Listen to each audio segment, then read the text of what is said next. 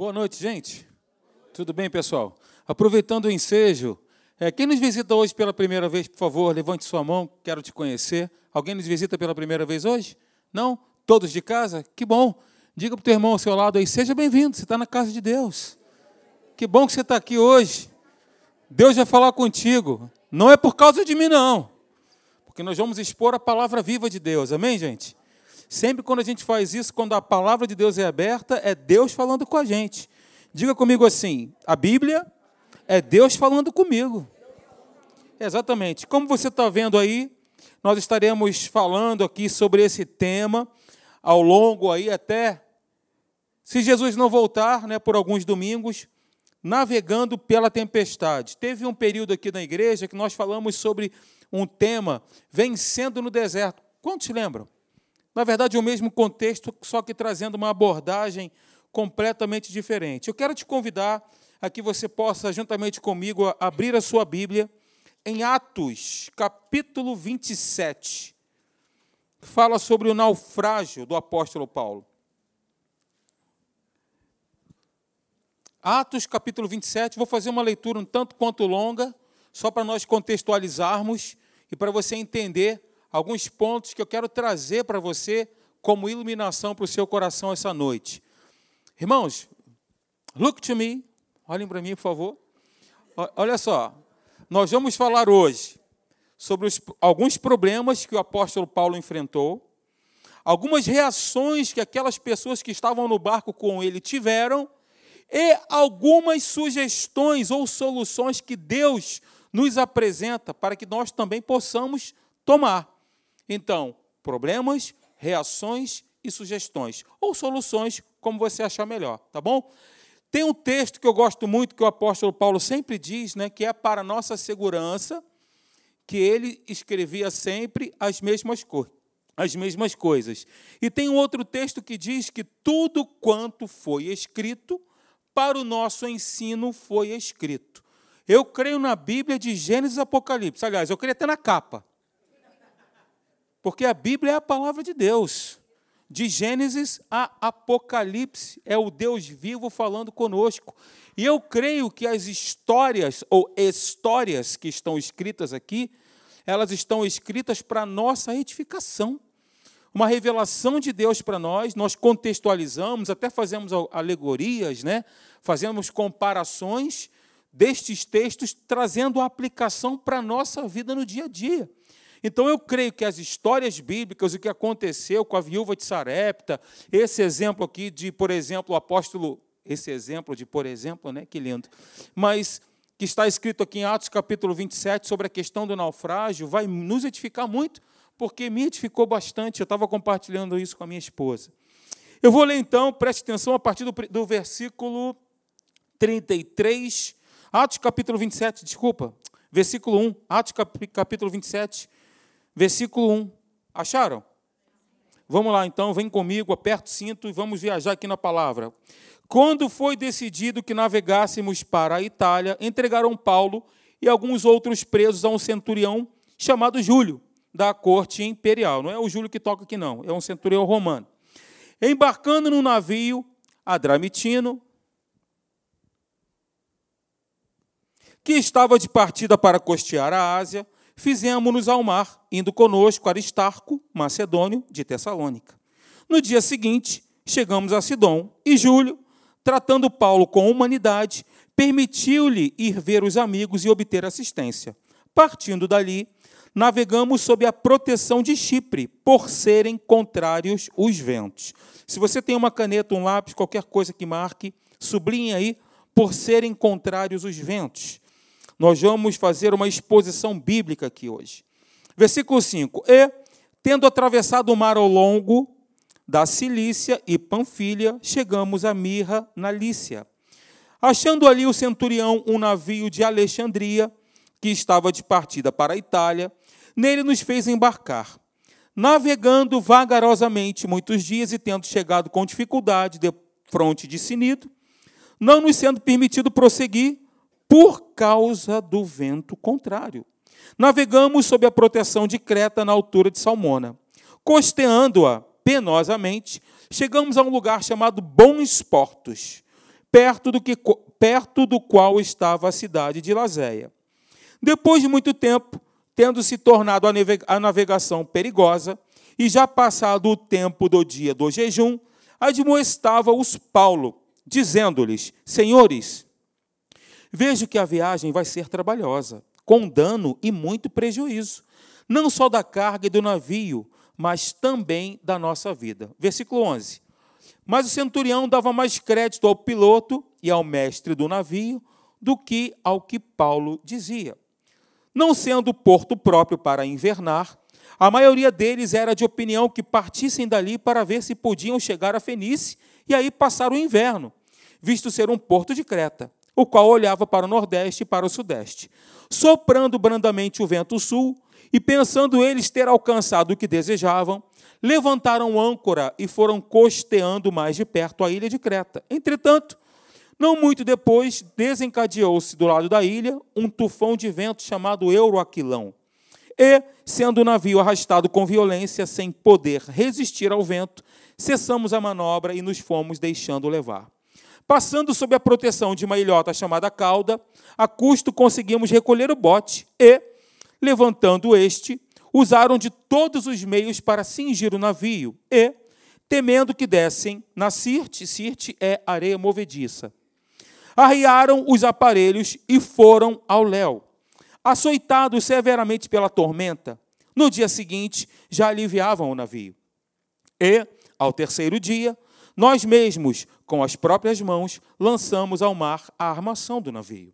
E, não aparecendo, havia já alguns dias, nem sol, nem estrelas, caindo sobre nós, grande tempestade, dissipou-se, afinal, toda a esperança de salvamento.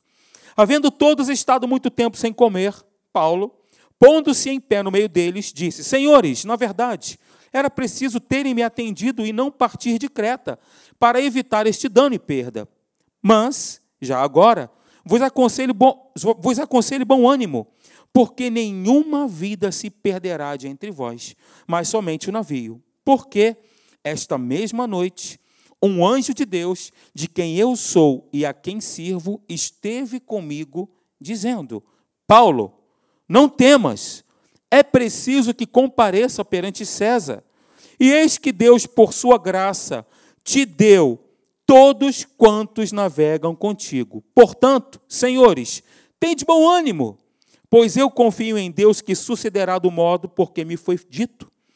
Porém, é necessário que vamos dar a uma ilha. Só até aqui, eu te aconselho que você possa fazer essa leitura na sua casa, de todo esse capítulo. Vai te abençoar e vai te edificar muito. Eu quero destacar hoje com você somente se alguns versículos, né? Como eu disse, nós vamos fazer uma exposição, mas eu quero iniciar com vocês a partir do versículo 24. Mantenha sua Bíblia aberta, acompanha comigo. Nós faremos a exposição contextualizando e aplicando para a nossa vida, ok? Queridos, Atos capítulo 27, versículo 4, na, na NVI, diz o seguinte: Paulo, não tenha medo. Diga para o teu irmão, não tenha medo. Não tenha medo. Vamos chegar lá. É preciso que você compareça perante César. Deus, por sua graça, deu-lhe a vida de todos os que estão navegando com você. E eu queria essa noite parafrasear, trazendo para a nossa vida exatamente esse texto. Então vamos fazer o seguinte: ao invés de colocarmos o nome de Paulo, como fizemos na leitura, coloque o seu próprio nome. Diga para você mesmo, traga o seu nome, diga isso, fale isso. Pode ser baixinho, pode ser alto, como você quiser, mas vamos parafrasear o texto eu vou dizer assim, eu vou dizer o meu nome, você diz o seu, a gente lê junto, ok? Combinados? Sim ou não? Maravilha. Um, dois, três e. Calma, deixa eu ler. Um, dois, três e. Alexandre, não tenha medo. É preciso que você cumpra o seu propósito. Deus, por sua graça, deu-lhe a vida de todos os que estão navegando com você. Aleluia! Presta atenção nessa porção da palavra, nesse pão que desce do céu, para o nosso alimento espiritual essa noite, queridos. E como eu disse no início, isso não está na Bíblia somente para contar uma história do que aconteceu com Paulo, somente, somente para relatar algo histórico, né? Ou dar um testemunho de algo do passado. Mas eu gosto muito dessa frase, né? A palavra de Deus ela é viva, ela é atual, ela é personalizada, é para os nossos dias, vem de encontro às nossas vidas, às nossas situações do dia a dia. E nós vamos fazer um exercício de fé e colocar o nosso nome, como nós falamos aqui nesse texto, sempre que for necessário. Abre esse texto em Atos capítulo 24, 27, versículo 24, diga o seu próprio nome. Queridos, Paulo estava indo para ter um encontro em Roma com César. Ele não iria morrer naquela viagem, muito embora tenha passado por todo aquele cataclisma, porque ele tinha um propósito. Deus havia criado Paulo, assim como todos nós também, com um propósito. Nós não estamos aqui passeando, veraneando, curtindo a vida.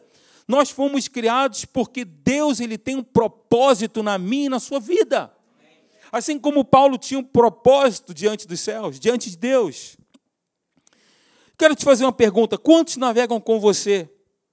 Quantos estão no barco com você na sua casa? Quantos fazem parte da sua família? Quantos estão debaixo da sua liderança de forma mais íntima? No versículo 37, veja aí comigo.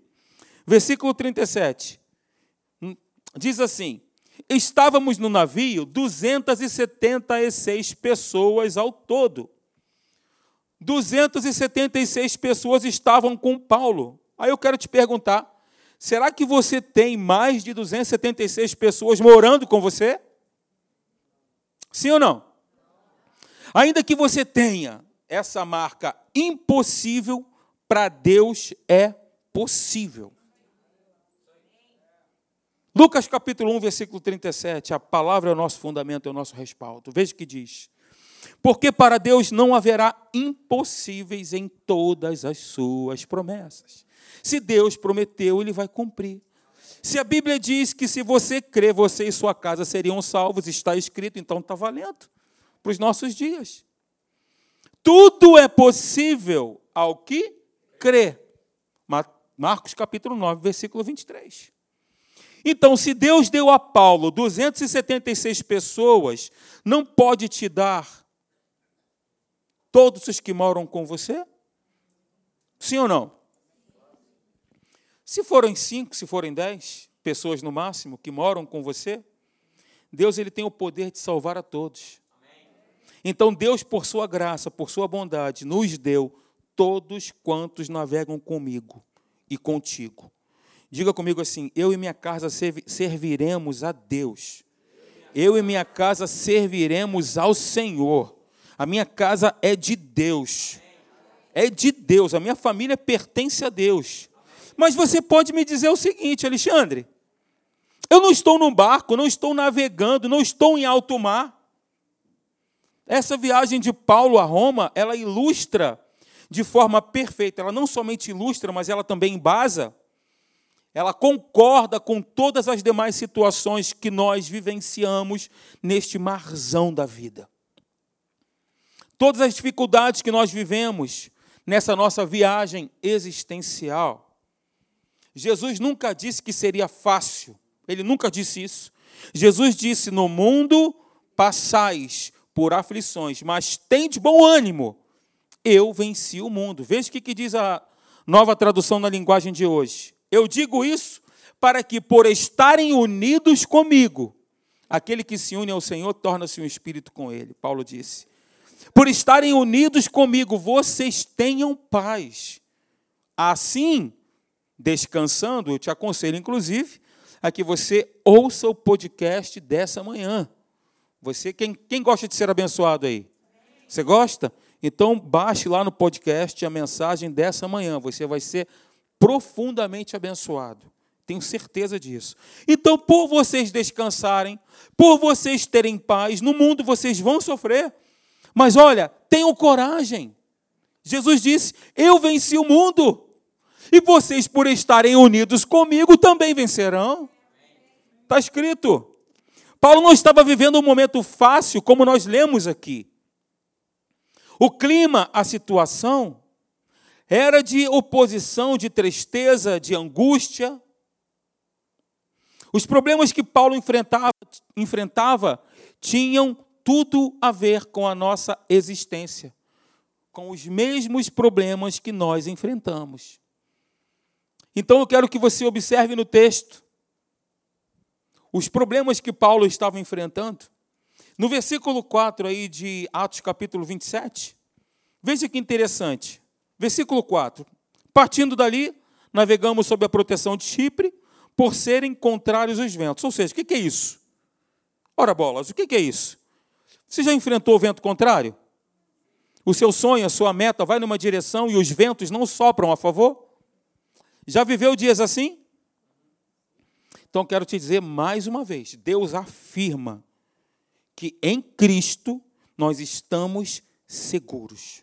Porque Ele é o nosso pastor e nada nos faltará. E Ele não nos faltará. E nos dará todos os que estão conosco, apesar de todos os ventos contrários, das tempestades e das dificuldades que nós vivemos nos nossos dias. Versículo 15, veja. Ventos contrários. Ventos contrários. Melhor dizendo, versículo 5, não, versículo 15 não, versículo 7. Veja, versículo 4 já falei, e estou tô lento aqui. Hein? Versículo 7, navegando vagarosamente. Por que, que eles estavam devagar? Porque os ventos eram contrários. Versículo 15, veja o que, que diz. E sendo o navio arrastado com violência, sem poder resistir ao vento. Agora, queridos, tem horas, vem cá, vem comigo, vem aqui, tá vendo? Tem horas que aparentemente a situação parece estar completamente fora de controle. Isso acontece com todo mundo. Nos sentimos fracos, sem força, sem ânimo, sem vigor, o vento contrário nos empurra, nos arrasta. E eu posso te dizer que essa é uma das piores sensações que nós podemos experimentar. É quando nós somos arrastados sem poder resistir e não termos o controle sobre a situação. Alguém que já tomou algum caixote na praia? Já? É maravilhoso, né? Então, já tomou caixote você surfando já? É bom, né? Você tá... Quem aqui já teve a experiência de se afogar? Alguém, corajoso aí, pode levantar a mão junto comigo? É horrível. Você não consegue resistir. A onda te leva para onde você, não quer ir. Essa é uma das piores sensações. Você já projeta a tua mente pensando nos teus filhos, como é que vai ser teu sepultamento, se vai ter muita gente, se vai ter pouca gente. Já pensa que vai morrer morreu. Gente, o sentimento é de impotência, de desespero, de pânico, ser arrastado sem poder fazer nada. Agora, eu quero te dizer que, mesmo esse vento nos arrastando, em Cristo nós estamos seguros. Deus nos deu todos quantos navegam conosco. E tem um texto que eu gosto muito, que está aqui, ó, na nova Bíblia viva em português. Também sou chique, não é só você não.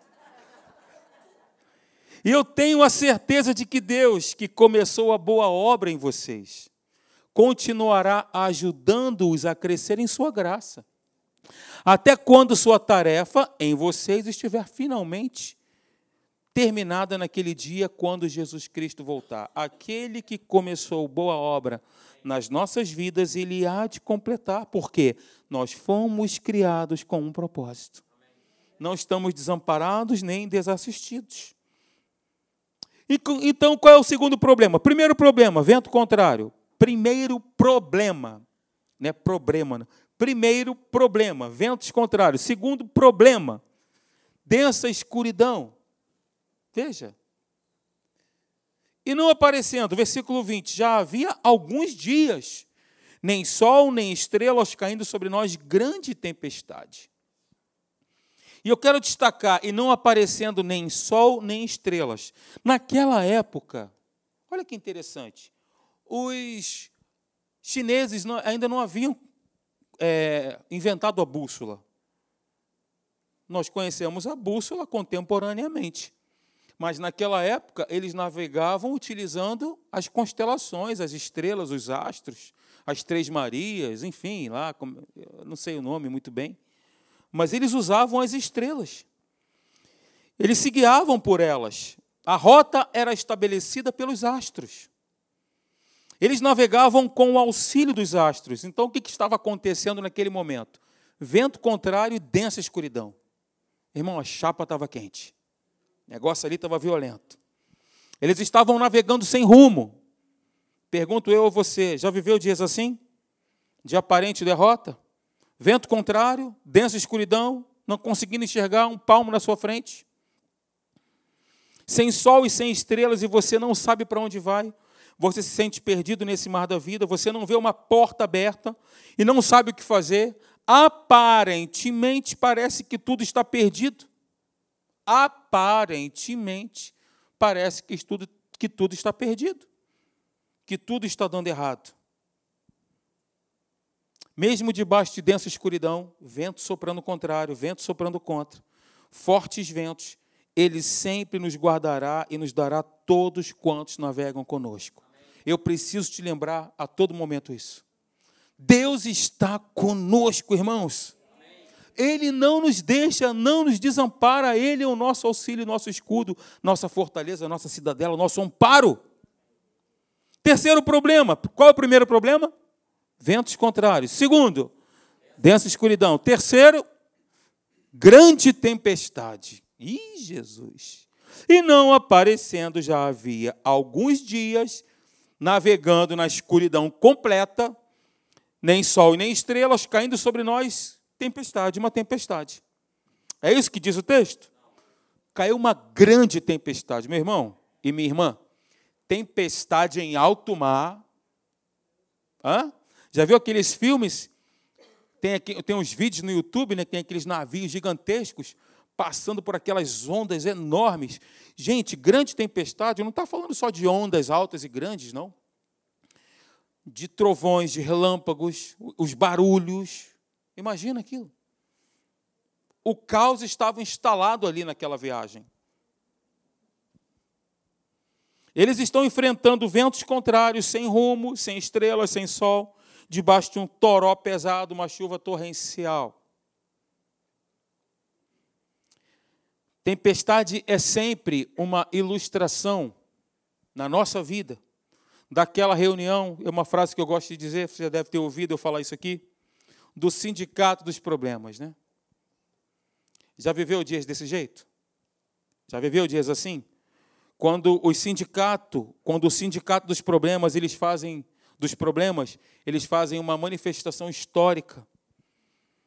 Tudo acontece de uma vez só, tudo acontece naquele mês, tudo acontece naquela semana, tudo acontece naquele dia, tudo de errado acontece. E aí se cumpre aquilo que está escrito em Efésios capítulo 6, o dia mal chega, o dia mal vem. E vem para cada um de nós. Agora, uma coisa é aquilo que eu estou ouvindo, outra coisa é o que eu estou fazendo com aquilo que eu estou ouvindo. São duas coisas completamente diferentes. O dia mal vem, ele chega, esta é uma situação que nós denominamos, eu e você, como tempestade. Estamos vivendo um momento de tempestade. Nós tipificamos, nós fazemos. É, tempestade é sinônimo de problema. Eles estavam enfrentando aqui um baita de um problema. Ventos contrários. Navegavam vagarosamente. Densa escuridão, de dia e de noite, não enxergavam nada. E, por fim, só uma grande tempestade com raios, trovões e relâmpagos, além de todo aquele maremoto. E eles estavam no barco de madeira. Naquela época não tinha a embarcação que nós temos hoje, não, queridos. Os barcos eles eram de madeira, pinho de riga. Estou brincando. Qual é que era a madeira? A gente não ensina isso na Atos, mas de fato era de madeira. Queridos, vem comigo aqui. Olha só, olha o que Deus fala para você essa noite apesar de todos os problemas que nós enfrentamos, Deus continua sentado no trono. Nada foge ao seu controle e comando, e Ele continua guardando as nossas vidas e ainda de sobra acreditando e nos dando todos os que navegam conosco. Quando você vai para o livro de Apocalipse, eu acabei de ler semana retrasada o livro de Apocalipse, o que me chamou a atenção é que todas as visões, aquele que estava assentado no trono, o que estava assentado no trono e ao Cordeiro pertence a salvação. Deus está assentado no trono. Essa é a revelação de um Deus soberano que continua nos guardando. Ele está entronizado, assentado num trono. E a Bíblia diz que nós estamos com Cristo também assentados em lugares celestiais. Irmãos, essa é uma posição de descanso, de paz. Glória a Deus. Aleluia. Eu estou animado demais. Essa mensagem me edificou, irmãos. Deus está querendo nos mostrar que isto não é motivo, mesmo com todos os problemas e adversidades, de nós jogarmos a toalha.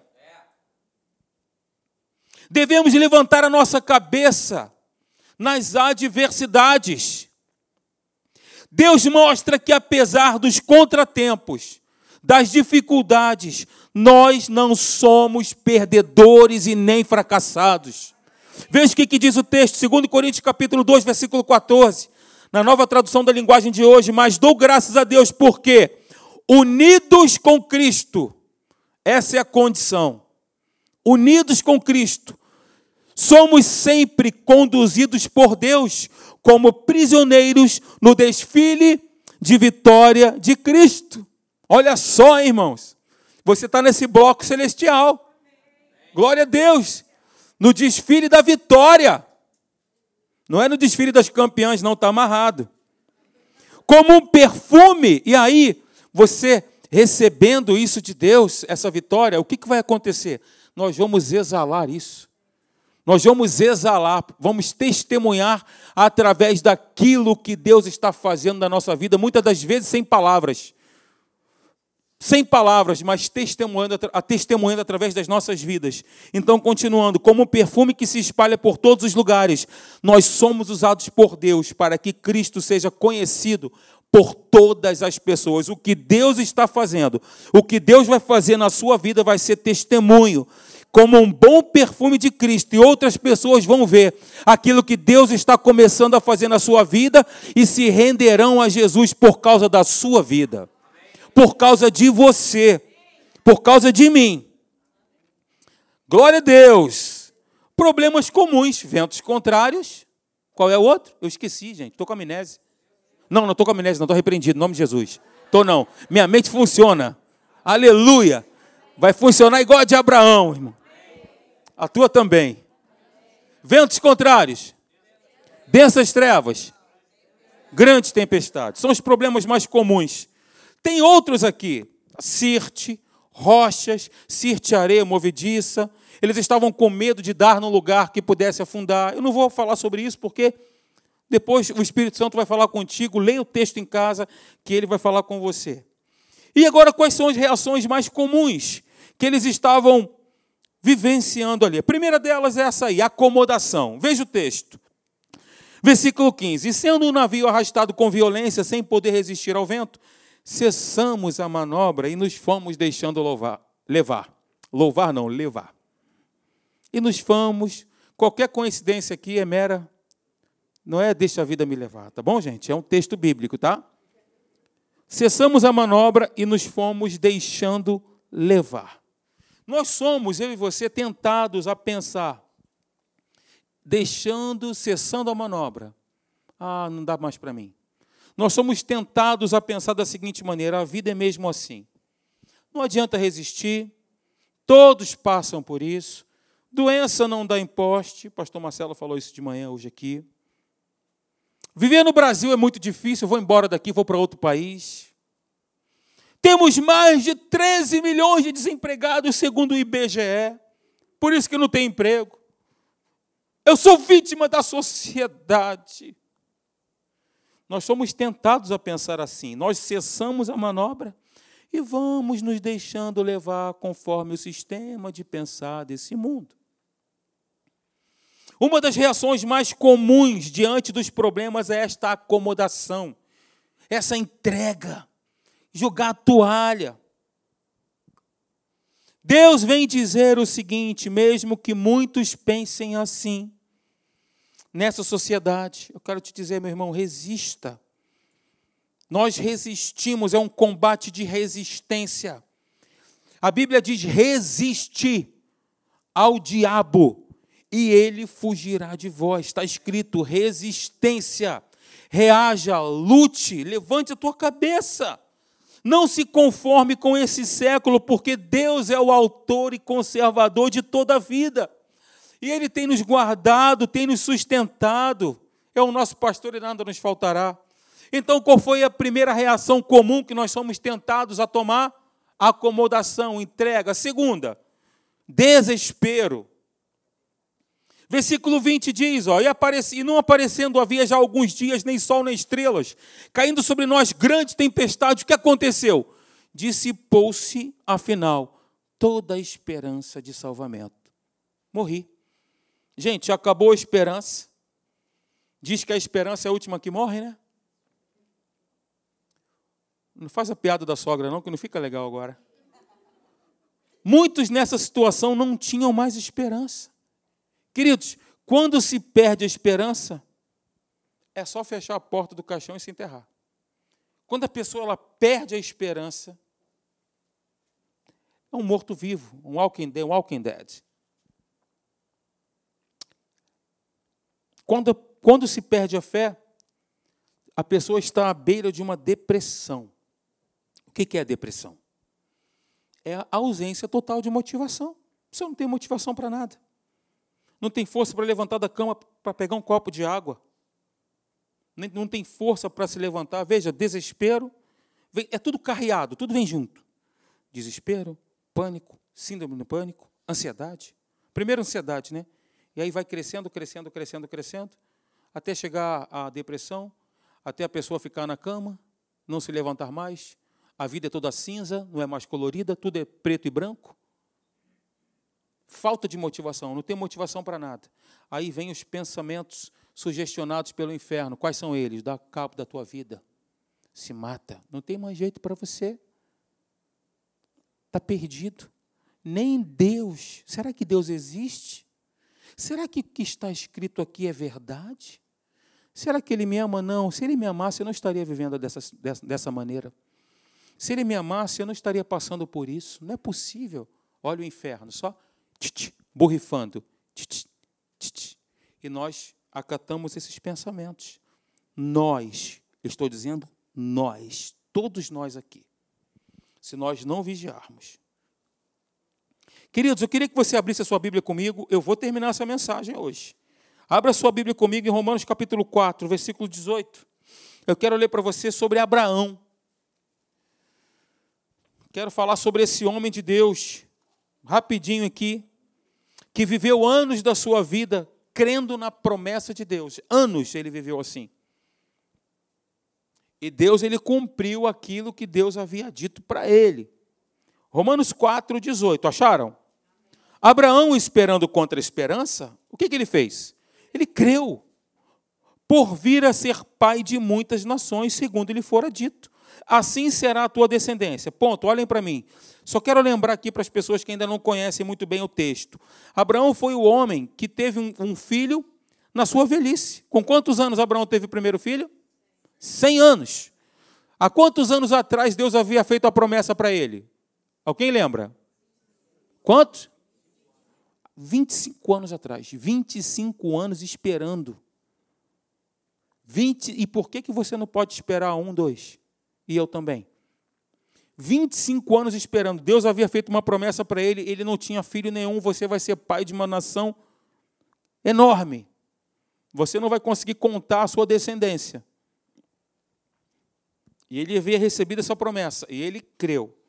Creu esperando contra a esperança. Creu para vir, vir a ser pai de muitas nações, segundo lhe fora dito. Assim será a tua descendência, segundo lhe fora dito por Deus. Ele não tinha filho. 19. E sem enfraquecer aonde? Na fé. Fé fala de constância. Fé, ela tem esse aspecto de durabilidade. Eu creio enquanto eu estou vivo. Enquanto houver fôlego de vida, porque a partir do momento que você for promovido, você vai deixar de crer, né? Porque a fé a gente usa hoje aqui ela, traz, ela traz consigo essa, esse conceito de durabilidade, de constância. Eu vou continuar crendo hoje, amanhã e depois. Exemplo, Abra, é, Pedro estava andando sobre o mar. Depois nós vamos falar sobre isso. Andando sobre o mar. Quem pode dizer aqui que Pedro não tinha fé? Ele andou sobre o mar, irmãos. O, o mar virou concreto. Ele caminhou, ele teve fé sim. Às vezes a gente pega o, o, lado, o aspecto negativo, ah, ele afundou. Ele reparou a força dos ventos e tudo mais ali da tempestade e afundou. Mas ele teve fé. Ele andou naquele lugar. Olha que interessante. A fé dele durou um tempo. Agora, quando ele começou, vento contrário, densas trevas, densa escuridão, reparar tudo à sua volta, aí sim ele começou a submergir. Sem enfraquecer na fé, embora levasse em conta o seu próprio corpo amortecido. Olha, veja comigo. Abraão, ele não negava os, o laudo. Ele levava em consideração. Nós não negamos, não tem nenhum louco, nenhum maluco aqui. Você recebe um laudo? Ah, não, não, eu não tenho isso. Ah, não, não, eu não tenho colesterol alto. Ah, não, não, não, o meu triglicerídeos não é normal, mas está lá tudo alterado, está lá, está escrito. A gente nega isso? Sim ou não? Não. Agora, nós não concordamos, né, irmãos? Aí, aí a gente usa a nossa fé. Senhor, está escrito aqui. Ó, o laudo é esse. Porque às vezes a gente acha, não, fulano, eu não, eu não tenho isso, eu não tenho isso. Tudo bem, você pode falar que não tem, não tem problema nenhum, não é uma regra aqui.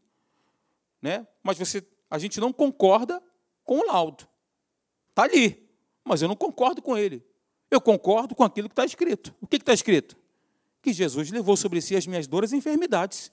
Que o castigo que me traz a paz estava sobre ele, pelas suas pisaduras nos sarados. Isaías 53. Pelas suas pisaduras nós fomos sarados. Voltando lá então para o versículo. Romanos capítulo 4, versículo 18, 19. Caramba, dei um toque aqui que fui parar lá embaixo. E sem enfraquecer na fé, embora levasse em conta o seu próprio corpo amortecido, sendo já de 100 anos, e a idade avançada de Sara, não duvidou por incredulidade da promessa de Deus, mas pela fé se fortaleceu, dando glória a Deus, estando plenamente convicto de que ele era poderoso para cumprir o que prometera. Olha que exemplo maravilhoso. Poderíamos ficar bastante tempo falando sobre isso aqui, mas eu vou adiantar, tá bom?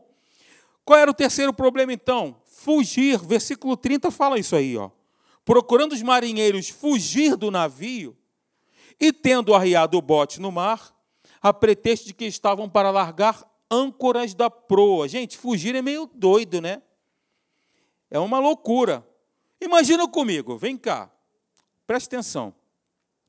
Se eles fugissem do barco, uma tempestade tremenda, se eles pegassem um bote salva-vidas, ou fossem para um outro barco, eles se livrariam da tempestade? Por que, que eles queriam fugir? Fugir para onde? Cara doido. No meio de um problema, de uma dificuldade, a gente quer fugir, quer sumir. Mas não tem como fugir, queridos. Não tem como. Eles estavam querendo fugir, mas sempre quem quer fugir tem um pretexto, um argumento, uma desculpa. Não tem a solução, porque a solução está na palavra viva. Mas tem um pretexto. Eles estavam para largar âncora. A pretexto, está vendo aqui? Ó, a pretexto de que estavam para largar âncoras da proa. Um argumento, uma desculpa. É loucura, é estupidez sair do barco, pular na água. É loucura, noutras palavras, abandonar a família, ter outros relacionamentos. É loucura sair da igreja, é loucura abandonar a obra de Deus. É loucura dar cabo da própria vida, permaneça no navio. Porque Deus nos deu todos quantos navegam conosco, fique firme. Não tem sol, não tem lua, densa escuridão, ventos contrários, grandes tempestades, mas permaneça fiel e firme com a aliança que você tem com Deus. que nós temos com Ele. Eles queriam sair do barco, eles queriam fugir. Não tinha como fugir. Trazendo para a nossa vida, tem muita gente, ah, tem relacionamentos. Querem fugir do casamento e ir para outro, outros relacionamentos. Eu tenho, as pessoas usam essa questão da é paradoxal, é louco, é louco fugir. Uma doideira. Para onde nós iremos? Vamos para onde? Tem que resolver por dentro primeiro. Resolve o interior, acomoda o coração. Então, problemas comuns, reações comuns e agora as sugestões de Deus debaixo da tempestade. Versículo 28 diz aí, ó, lance o prumo. Versículo 28 fala isso. E lançando o prumo, acharam 20 braças. O que, que é isso, Alexandre? Como nós conseguimos sobreviver na tempestade? Lançando o prumo. O que, que é lançar o prumo? Quer sobreviver no marzão da vida, nesse alto mar aí? Quem quer? O mar da vida é cheio de situações difíceis, tempestuosas. A melhor saída não é pular na água, não é acomodação, não é, de, é desistir dos seus sonhos, dos seus projetos, não é enterrar os sonhos, é lançar o prumo. Lançar o prumo fala de equilíbrio. Esteja com os olhos abertos, tenha equilíbrio. Peça a Deus sabedoria, percepção, uma visão mais ampla, capacidade para discernir as coisas. Isso é lançar o prumo. O prumo fala de equilíbrio. A pessoa coloca o prumo ali, ela tem, não é verdade? Quem trabalha com construção sabe disso, né, irmão? Você lança o prumo, como é que é? Não faz aquele. Você lança o prumo, você vê se está tudo no nível, tudo certinho. Isso fala de equilíbrio exatamente o que eles fizeram, lançando o prumo, acharam 20 braças.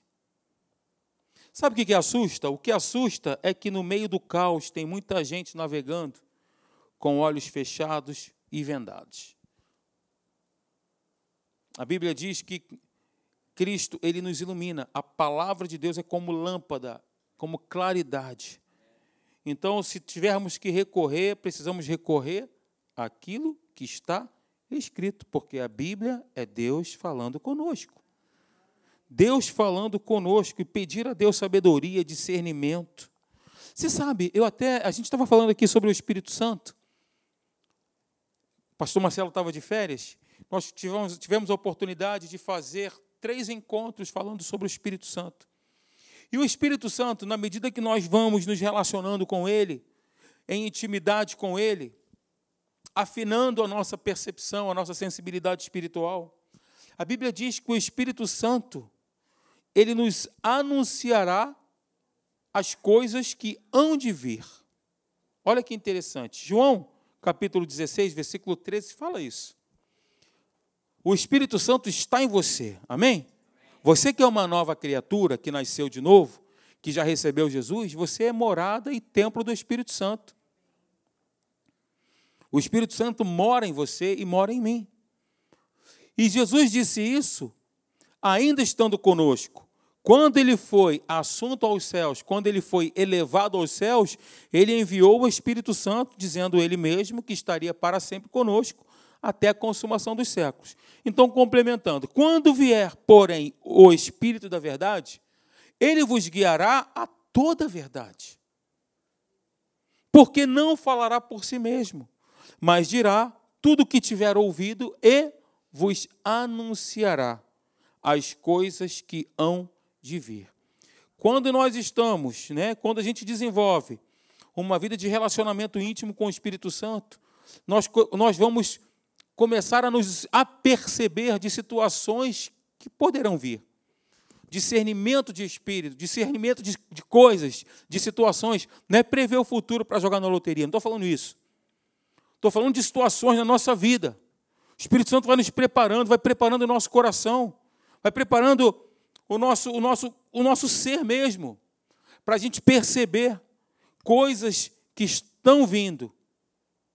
Me busca com mais intensidade. O salmista disse isso, né? Olha só, interessante, né? Que o Espírito Santo ainda não habitava nas pessoas da velha aliança. O Espírito Santo veio fazer morada a partir da nova aliança morada em nós. Na antiga aliança, não. Mas o salmista, ele disse o seguinte: ó, Ao meu coração me ocorre, buscai a minha presença. Aí ele responde: Buscarei, pois, Senhor, a tua presença. O Espírito Santo influenciava o salmista, ele percebia no seu espírito, ele buscava a Deus. É por isso que Davi era um homem segundo o coração de Deus. Por isso que Davi fez tantas coisas, não na sua própria força, mas na força de Deus sobre ele, de forma inspiracional.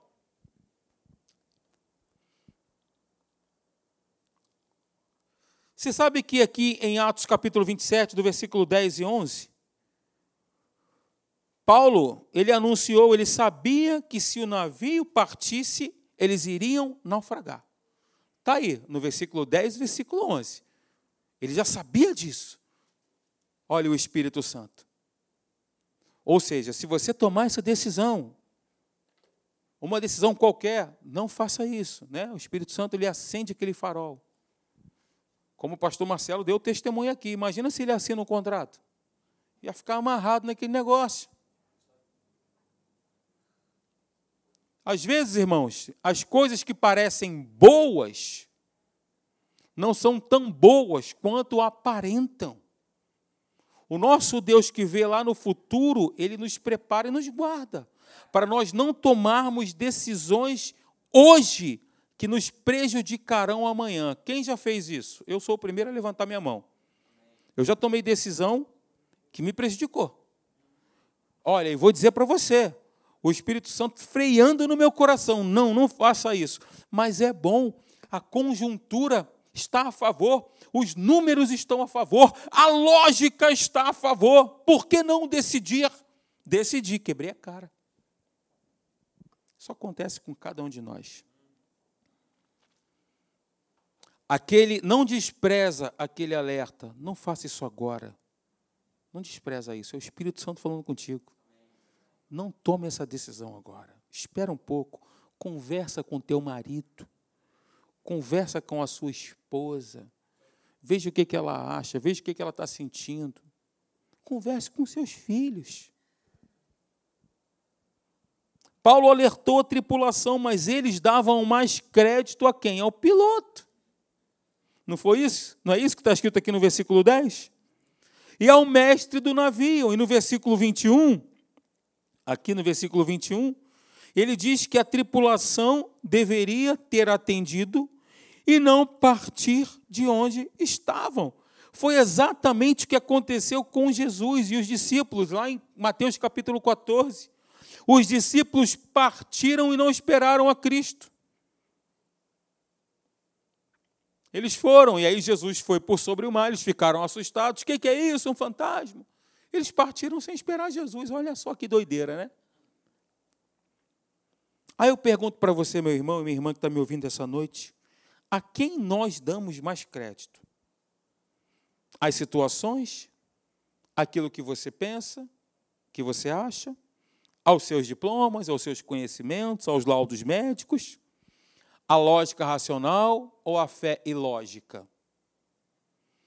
ao Deus deste mundo ao, ao, ou ao Senhor dos Senhores? Ao Deus de milagre, o Deus dos impossíveis, ao campeão invicto? Eu posso te garantir que Deus ele tem sempre o melhor para cada um de nós. Sempre o melhor para nós.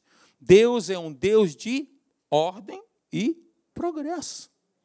Ele estabelece a paz, fundamenta a paz, para que nós possamos progredir com base nessa paz instalada na pessoa do Espírito Santo em nós. Os discípulos não esperaram a Cristo. Então ele teve que ir por sobre o mar para encontrar os seus amigos. O que aconteceu? Jesus não os deixou sozinhos na tempestade. Foi isso que aconteceu? Jesus foi ter com eles, ele deu uma segunda chance. Jesus poderia ter ficado magoado, eles não esperaram por mim, eles foram no barco. Mas Jesus foi por sobre o mar e encontrou com eles. Então, mesmo as pessoas querendo seguir os seus próprios caminhos, o nosso Deus está disposto sempre a entrar no barco das nossas vidas e acalmar as nossas tempestades interiores e os nossos medos. Então, se você não teve percepção, eu quero te dizer que o nosso Deus é um Deus de segunda chance. Se você quebrou a cara, se deu mal por causa de uma decisão, Ele é o Deus de segunda chance, de recomeço. É um Deus de renovo. Mesmo em meio às tempestades, Ele irá preservar a sua vida e a dos seus familiares. Então, peça a Deus essa capacidade, esse dom, lance o prumo. Abra os olhos.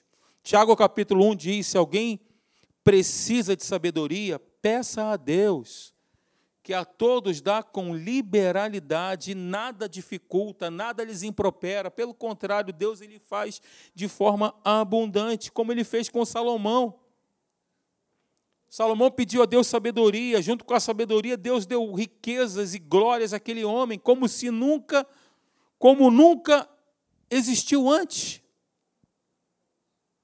Querido, se nós não estamos conseguindo, preste atenção no que eu vou te dizer agora. Se nós não estamos conseguindo ver a situação no qual nós nos encontramos, ore. Faça aquela oração do salmista, Salmo 139, glória a Deus. Versículo 23: Sonda-me, ó Deus, e conhece o meu coração. Prova-me e conhece os meus pensamentos. Agora, veja se há em mim algum caminho mau e guia-me pelo caminho eterno. Abra os olhos, lance o prumo. Equilíbrio, pede, ore. Vá à palavra. Procura um irmão mesmo, um irmão, seu confidente, seu amigo. Fale com ele. Segundo, primeiro então, lance o prumo, sugestão de Deus. Segundo, lance as âncoras. Versículo 29 diz aí, ó e receosos de que fôssemos atirados contra lugares rochosos, lançaram da polpa quatro âncoras e oravam para que rompesse o dia. É popa ou polpa? Poupar. Então, é, não, tô, não, não é sugestão para que você possa fazer uma poupança, não, tá, gente? No Banco do Brasil, não. Lançaram a popa, da popa, quatro âncoras. Abaixe as âncoras. O que é isso? Para o navio. O navio é a sua vida. O marzão da vida é, são as dificuldades que a gente vive. Lança a âncora. Estabiliza o navio. Dá aquela estabilizada. Faça todo o esforço para ouvir e parar. Ouvir a Deus através da Sua palavra. Faça esse esforço. Aí nós lemos Salmo 46, versículo 10, amplamente conhecido: Aquietai-vos e sabei que eu sou Deus. Esta palavra aquietai-vos não é para ficar quietinho, não. É uma palavra, o sentido dela é o seguinte: ó, deixa que Deus está trabalhando. Não, tra não precisa trabalhar, porque Deus está fazendo. Deus está trabalhando. O conceito é esse. O conteúdo é, no hebraico é exatamente esse. Deus está fazendo. Um outro texto, 2 Crônicas 20, 17. Ficai parados e vede o livramento do Senhor vosso Deus. Fiquem parados, esperem. Estabiliza o navio, lança a âncora. Não temais, aquietai-vos e vede o livramento que hoje, Êxodo 14, 13, hoje vos fará, porque os egípcios que hoje vedes, nunca mais os tornareis a ver. Estabiliza o navio, lança a âncora, finca as tuas estacas, firma o fundamento. O fundamento é a palavra de Deus. O nosso respaldo é a palavra de Deus. Essa atitude de ficar parado, de nos aquietarmos, de descansarmos em Deus, de esperar, de aguardar, se traduz em crença e confiança. Então, numa situação difícil na sua família, mantenha o equilíbrio. Uma situação difícil, seja ela qual for, mantenha o equilíbrio. Pare e aguarde a direção de Deus para agir. Por quê? Palavras, a morte e a vida estão no poder da língua. Não é isso que a Bíblia diz? Provérbios fala isso pois palavras e atitudes podem trazer vida ou morte. Aprenda, terceiro ponto, a valorizar os destroços. Que é isso, Alexandre? É. Me dei mal, vacilei, quebrei a cara, não era para ter feito isso. Nós já aprendemos aqui que o nosso Deus é um Deus de segunda chance, segunda, terceira, quarta, quinta, sexta, vigésima, milésima chance. Desde que nos arrependamos, né? Esse é um detalhe importante a ser dito. Desde que haja arrependimento. Porque Deus ele não, não Deus não lhe dá, não, não, não é, eu ia falar lidar, né? Mas Deus não se relaciona bem com remorso. Remorso não é legal. Arrependimento, mudança de direção. 180 graus. Arrebentou tudo, sobraram apenas destroços, pedaços do navio. O versículo 44 fala isso. Quanto aos demais, que se salvassem, uns em tábuas e outros em destroços do navio. E foi assim que todos se salvaram em terra. Gente, 276 pessoas diante daquele caos. Todas elas foram guardadas, e a Bíblia diz que nem um fio de cabelo se perdeu de todos eles. Porque eles foram guardados. Agora, segura o que sobrou. Valorize o que você sabe. Eu só sei o Salmo 23, é suficiente para transformar e libertar. É suficiente para transformar uma situação em algo bom. Eu só sei o Salmo 91, o que habita no esconderijo do Altíssimo, então se agarra nele. Eu não conheço a Bíblia muito bem, Alexandre. O que você conhece, se apega a ela. Ah, eu só sei o Salmo 23. O Senhor é o meu pastor e nada me faltará. Repete um milhão de vezes até aquilo entrar em você. O Senhor é meu pastor e nada me faltará. Tem um testemunho aqui na África.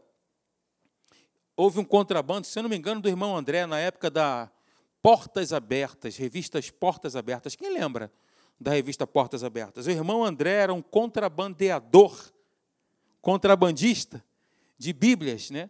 E aí me parece que houve uma. É, uma, um lote que foi confiscado tal, e aquelas pessoas queimaram todas as Bíblias. Não sei qual, eu não lembro qual foi o país da África. E aí queimaram, só que aí veio um vento gigantesco e arremeteu aquela, aqueles pedaços queimados de Bíblia, e foi, e foi, e foi indo, foi indo. E aí, pessoas de uma tribo pegaram aquele textinho lá que estava queimado, aquele versículozinho, começaram a, a ler aquilo ali, se converteram por causa de pedaços de texto que foram, que chegaram na sua província, e mais tarde chegaram os missionários para evangelizar aquela tribo longínqua. Quando chegaram, se assustaram, porque eles já, já eram convertidos. E aí eles perguntaram como é que aconteceu, porque como alguém chegou aqui antes e pregou para vocês? Não, veio voando uns pedacinhos de papel, nós começamos a ler esses pedacinhos de papel e recebemos a Jesus como Salvador. Por causa dos pedacinhos de papel que foram voando, voando e voando. Se apegue ao que você sabe. Não despreza aquilo que você sabe. Uma tempestade, vento contrário, densa escuridão, sobrou pouca coisa, mas você chegará à praia celestial, porque quando você chega aqui no final do texto, eles chegaram sãos e salvos naquele lugar. E quando Paulo chegou ali, a Bíblia diz: eles chegaram, tudo bem, agora estamos salvos. O apóstolo Paulo foi fazer uma fogueira, assar uma batata doce e um aipim, esse é por minha conta. E aí ele pegou um graveto. Quando ele pegou um graveto, a Bíblia diz que veio uma cobra e prendeu na mão dele. Os nativos ficaram olhando e morreu. Esse aí está conjurado, está perdido. Eles ficaram esperando ali, ó, o apóstolo Paulo. Quando aí você pensa comigo, quando todos pensaram que estavam salvos, chegaram em terra, veio mais uma situação contrária. Mas Paulo, quando você lê o texto, Atos 28, 29, 30, Paulo testemunhou diante de César. Ele cumpriu o seu propósito, mesmo com todas as dificuldades que ele tinha vivenciado ali. Versículo 23 e 25, para a gente fechar, Vai lá comigo. Jesus, eu nem reparei a hora. Estou falando aqui, nem reparei. Vamos lá, para a gente fechar aqui, versículo 23 até o versículo 25. Vamos ler no tempo presente? Vem cá, Júlio. Os músicos, vem aqui, por favor. Vamos ler aqui no tempo presente? No tempo presente? Versículo 23. Versículo 23 até o versículo 25. Nós vamos dizer assim, juntos, trazendo, trazendo para o nosso tempo, para o tempo presente, porque esta mesma noite, um anjo de Deus, de quem eu sou e a quem eu sirvo, esteve comigo, dizendo: Alexandre, fala o teu nome. Não temas. Você tem um propósito. A tua vida tem um propósito. Você não está largado e desamparado, não. Eis que Deus, por sua graça, te deu todos quantos navegam com você. Portanto, queridos, tem de bom ânimo, coragem, porque eu confio em Deus que sucederá do modo porque me foi dito. Meu irmão, se Deus falou, vai se cumprir. Se Ele disse, vai se cumprir. Como eu falei, nenhuma vida se perdeu. Ninguém foi deixado para trás. E para nós encerrarmos de fato e de verdade, versículo 44, o último versículo desse capítulo, que diz assim: Quanto aos demais que se salvassem, uns em tábuas e outros em destroços do navio. E foi assim que todos se salvaram em terra. Vamos ler então, colocando a nossa casa? E foi assim que todos se salvaram lá em casa. E foi assim que todos se salvaram lá em casa. Vamos ficar de pé. Paulo ele creu, ele confiou. Nós vemos aqui essa viagem missionária dele, dando início ao seu ministério e escrevendo dois terços do Novo Testamento. Um homem de Deus. Esse homem, ele disse: Eu criei, por isso eu falei. Ele creu com o coração e declarava com a boca. Ele falava aquilo que ele cria. E ele aprendeu a duras penas, testemunhando e vivendo isso que Deus tinha feito na vida dele, para que nós hoje pudéssemos também ser edificados com essa experiência que ele viveu. Amém, queridos? Senhor, nós queremos te agradecer pela tua palavra que é a verdade. Nós queremos te agradecer, Senhor, porque tu estás conosco em todos os momentos da nossa vida, mesmo, mesmo no, quando há ventos contrários, mesmo quando a situação parece perdida, mesmo quando nós olhamos e falamos, Senhor, e agora? Já era, não tem mais jeito, acabou, é o final. Agora estou caminhando para o cemitério. Não, não, quem tem a última palavra é Deus. Deus ele tem a última palavra para a nossa vida. E Ele diz para nós essa noite: tenha coragem, ânimo, resista, levanta a sua cabeça, não desanime. Não olhe para trás, fica firme, porque eu estou contigo. Eu sou o teu amparo, o teu escudo, a tua fortaleza. Eu vou contigo de manhã, de tarde, de noite, de madrugada. Eu estou com você, mesmo você dormindo. Obrigado, Senhor. Glória a Deus. Vamos cantar uma canção aqui antes da gente ir embora.